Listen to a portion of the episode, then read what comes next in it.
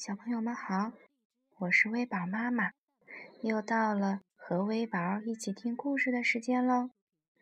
今天微宝妈妈给大家带来的故事是一个像俄罗斯套娃一样的故事中的故事，是适合爸爸妈妈和宝宝们一起听的哦。故事是关于情绪管理的。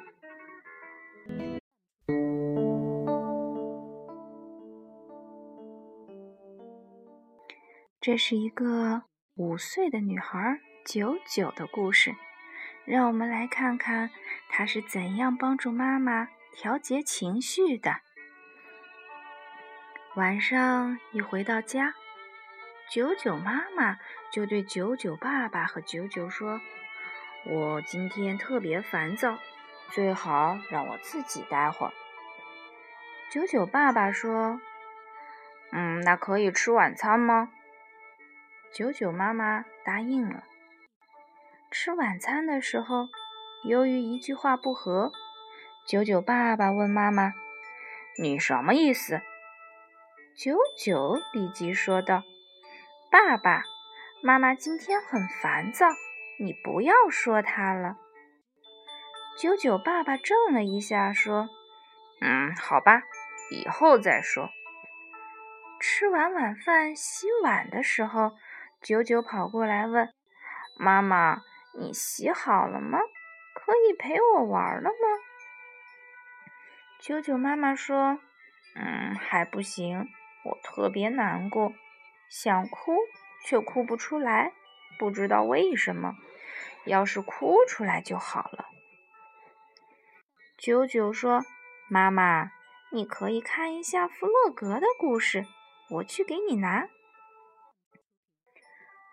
九九说完，飞快地跑出去，拿回了一本书，说：“这是难过的弗洛格。”然后他给妈妈一字一句地念了起来。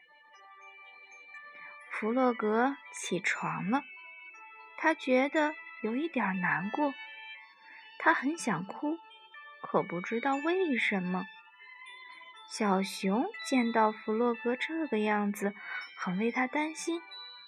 小熊希望弗洛格开心一点，就说：“弗洛格，笑一笑。”弗洛格说：“我笑不出来。”小熊说：“可昨天你笑啦。”弗洛格今天笑不出来，开心不起来。他只想自己待着。小熊静静地离开了。小老鼠过来了。他说：“弗洛格啊，振作一点儿。”弗洛格说：“我不行。”老鼠说：“今天天气多好啊，你没生病吧？”弗洛格说：“没有。”我没病，就是提不起劲儿来。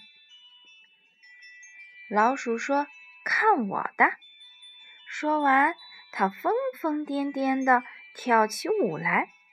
可是弗洛格笑不出来。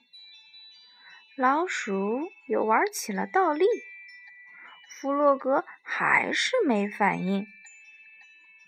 老鼠又学马戏团小丑的样子。用鼻子顶球，弗洛格连一点笑容都没有。老鼠没招了，不知道还能干些什么逗弗洛格开心。突然，他想到了一个好办法，他飞快地拿来了小提琴，拉起了一支好听的曲子。没想到，弗洛格竟然听得。哇哇大哭起来，哭得满脸都是眼泪。老鼠拉的时间越长，弗洛格哭得越厉害。老鼠问：“弗洛格，你为什么哭啊？”弗洛格哭着说：“ 因为，因为你拉的实在太好听了。”在这么优美的琴声中，他再也不能控制自己的情绪了。听他这么一说，老鼠大笑起来。弗洛格莫名其妙，傻傻的站在那儿。突然，弗洛格也笑了起来，一直笑啊笑啊，跟着老鼠一起唱啊跳啊，再也不难过了。鸭子听见他们开心的笑声，跑了过来；小猪也跑了过来，野兔也跑了过来。最后一个是小熊，他们翻滚在草地上，开心的尖叫着，大笑着，哈哈哈哈！弗洛格笑得上气不接下气，我还从来没有这样笑过呢。小熊说：“亲爱的弗洛格，看到你又笑了，我真为你高兴。”可刚才你为什么那么不开心呢？弗洛格回答说：“我也不知道，就是不开心。”九九妈妈特别惊讶，她不仅惊讶九九会认字，还惊讶九九这么清晰的知道该如何照顾他。这惊讶触动了他，他对九九说：“九九。”我太感动了，非常非常感谢你！我的烦躁原来有那么多，现在只剩下这么点儿了。九九问：“嗯，那你可以陪我玩了吗？”九九妈妈想了想说：“嗯，还不行，让我再去听一会儿音乐吧。”哎。九九不明白的问：“妈妈，我要是心情不好了，一两分钟就好了。大人怎么那么长时间都不好呢？”九九明白，这是妈妈的情绪，要由妈妈自己解决。他有点失望的离开了，自己画画去了。过了一会儿，九九妈妈去找九九说。对不起啊，因为妈妈心情不好，耽误了和你玩的时间。九九有些生气，他不理妈妈。九九妈妈说：“我给你买了好吃的，我给你拿一块，弥补一下好不好？”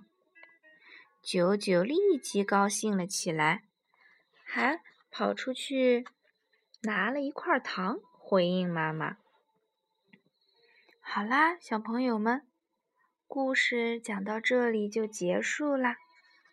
九九是不是特别棒呀？他不仅是自己的情绪的主人，而且还知道如何帮妈妈梳理情绪。弗难过的弗洛格这本绘本故事，让孩子发现了自己的内在情绪。感觉到了发现所带来的快乐的情绪，也促使孩子自发自觉地去认字、读它。一个童话故事能调理情绪，这就是语言艺术的力量。一本好书更可以成为复杂情绪的慰藉。所以，爸爸妈妈们要从小给宝宝。养成爱阅读的好习惯哦，这将是孩子一生的财富呢。好啦，小朋友们、大朋友们，今天的故事就到这里啦，我们下期再会，拜拜。